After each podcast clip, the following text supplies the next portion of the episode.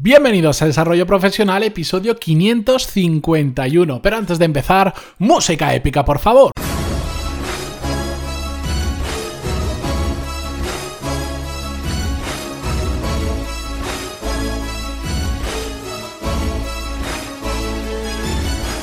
Muy buenos días a todos y bienvenidos un viernes más a Desarrollo Profesional, el podcast donde, ya lo digo siempre, sabéis que hablamos sobre todas las técnicas, habilidades, estrategias y trucos necesarios para mejorar cada día en nuestro trabajo.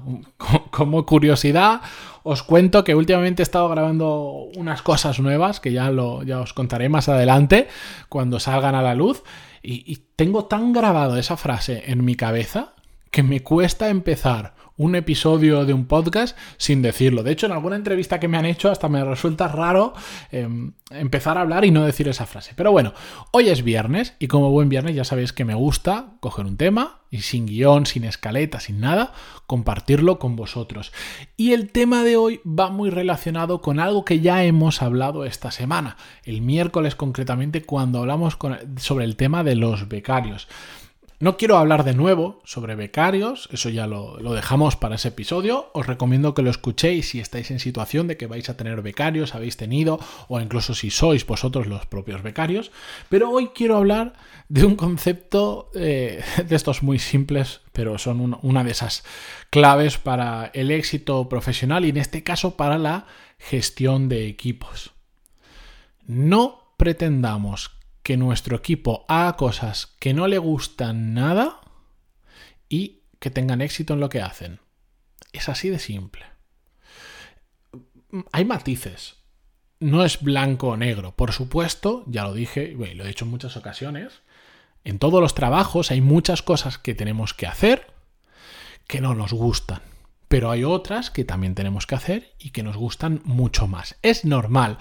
Yo por ahora, por ahora, no conozco el trabajo ideal donde el 100% de lo que hagas eh, te, mueras de pasión por lo que estás haciendo.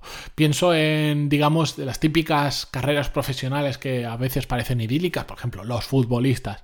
Seguro, seguro, seguro que mm, igual ir a entrenar, igual los partidos les gusta mucho, pero entrenar ya no les mola tanto. O entrenar mm, jugando les gusta, pero el tema del gimnasio no les gusta tanto. O todo les gusta, pero las concentraciones en los hoteles cuando juegan un mundial lo detestan porque tienen que estar lejos de su familia, bla, bla, bla.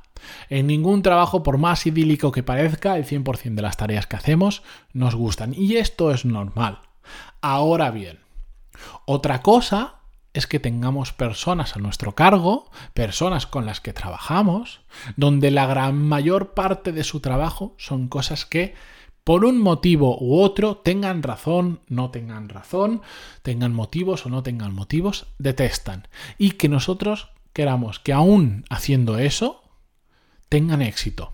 Y aquí es cuando vienen muchas veces personas que dicen, no, es que la... tengo gente que no vale, que no vale, porque porque no sé, no, no rinden, son gente que cuando, cuando suena, como yo digo, la, campana del timbre del recreo, eh, desaparecen. Cuando son las 6 de la tarde, que es el horario de cierre, desaparecen y no quieren saber absolutamente nada más.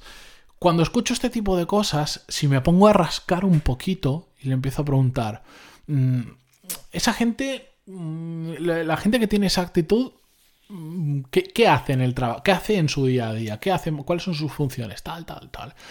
¿Y a esta persona qué es lo que le realmente le gusta hacer de su trabajo? Y normalmente pues escucha un incómodo silencio, porque la gente no tiene ni idea de lo que la gente que está a su cargo, bueno, hay muchas personas que no tienen ni idea de quienes están a su cargo, qué les gusta o qué no les gusta hacer en su trabajo. Por lo tanto, es muy probable que mucho de lo que estén haciendo, y no digo todo, pero mucho, lo detesten. Y claro, ir a trabajar todos los días a hacer algo que detestamos es una cárcel mm, de cristal transparente. ¿Por qué? Porque nadie nos pone un barrote físico, pero mentalmente es horrible. No sé si habéis estado en la situación de ir a un trabajo y decir, otro día más en, en este infierno, otro día más haciendo esto que detesto. ¿Alguien realmente puede tener éxito, puede hacer las cosas bien estando en un ambiente así? Ambiente me refiero, igual te llevas muy bien con tus compañeros, igual el ambiente de trabajo es muy chulo, Igual incluso hasta te llevas, te puedes llevar muy bien con tu jefe y con tus compañeros, con el dueño de la empresa, con quien sea.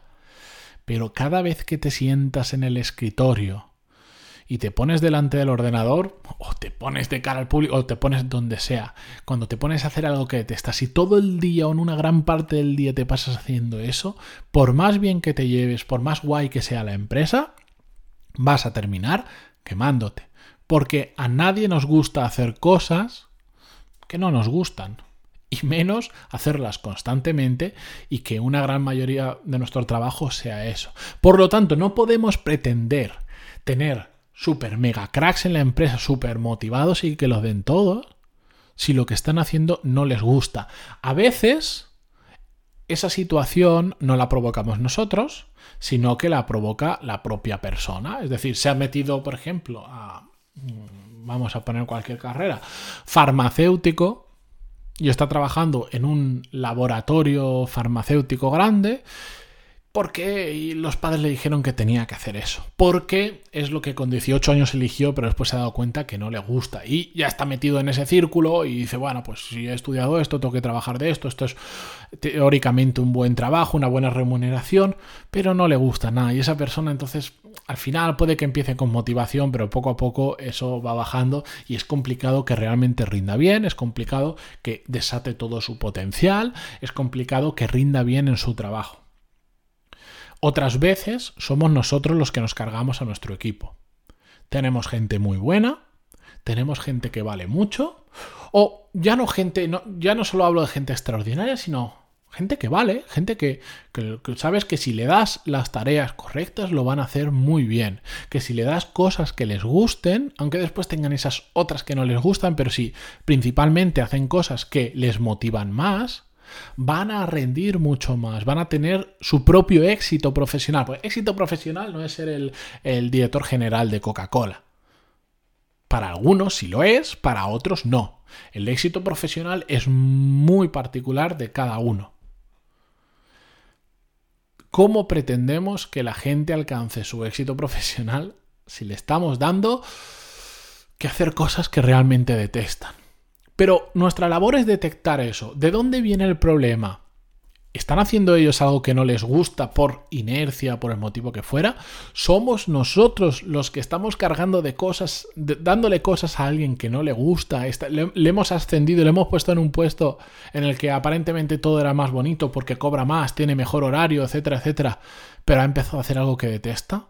¿O es una combinación de ambas cosas? Hay gente que está haciendo cosas que no le gustan a nivel de, carrera profesional y además se pasa el día en un puesto que detesta. Por ejemplo, eh, un caso muy habitual es eh, gente que es muy relacional, les disfrutan saliendo de la oficina, disfrutan yendo a una reunión, visitando un cliente, visitando un, eh, un proveedor, yendo de lío en lío. Hay gente que disfruta muchísimo de eso, yo soy uno de ellos.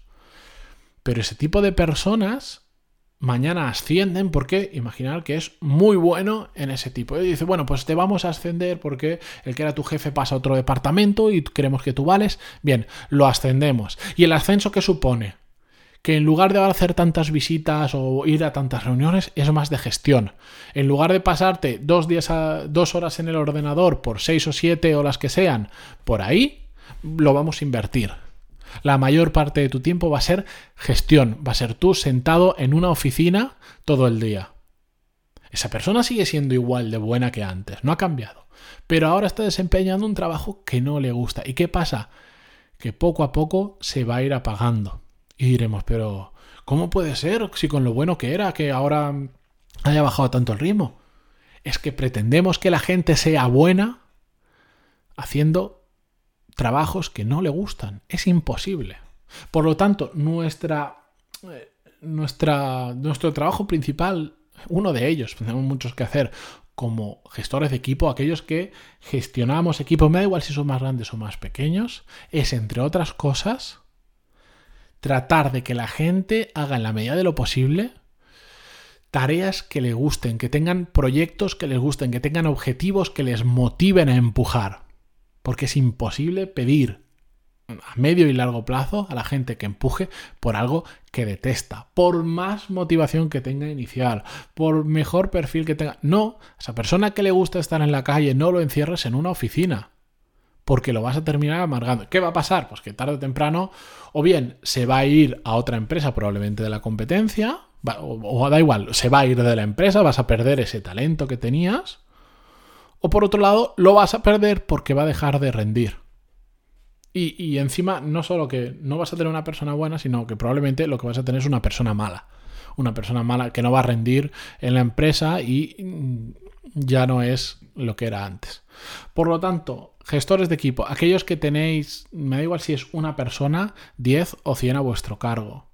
Es una reflexión interesante que tenéis que hacer la gente que trabaja con vosotros está haciendo cosas que realmente le gustan. ¿Cuánto tiempo, cuántas horas al día pasan haciendo cosas que le gustan y cosas que no le gustan? ¿Cómo está afectando eso su motivación, a sus ánimos? ¿Están alcanzando lo que ellos quieren? Todas esas preguntas yo me empezaría a hacer porque puede que al principio no lo notes, pero tarde o temprano así es como se crean los dinosaurios, esos, esos perfiles de, de personas que llevan años estancados en un trabajo con cero motivación, que cada lunes es un suplicio y, que los ves que van caminando por la empresa como, como, aletargados. Bueno, pues eso es lo que tenemos que evitar. Tenemos que tener gente que le guste lo que hace, que tenga ganas de hacer más y mejor. Y eso es en gran parte responsabilidad nuestra. Así que con esto espero dejaros esa bonita reflexión para este fin de semana. No es fácil, no digo que mañana podamos llegar a la empresa y hacer un cambio radical. No, pero oye, ¿y si empezamos a analizar? ¿Y si lo hacemos?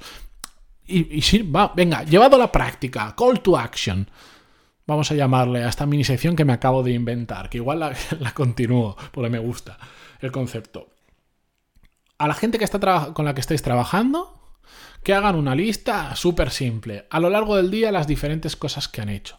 Y que marquen simplemente si les gusta hacer eso o si no les gusta, pero de forma sincera, que, no pasa nada. Si queréis, bueno, no lo hagáis anónimo porque si no, no vais a saber quién es. Pero que hagan una lista. Esta, hoy he hecho todo esto. De la cual el X porcentaje me ha salido que me gusta y tanto que no me gusta. Porque lo hemos marcado. Pero muy simple, una hoja de un papel. Un papel que en verde pongan lo que sí y en rojo lo que no. Y ya está.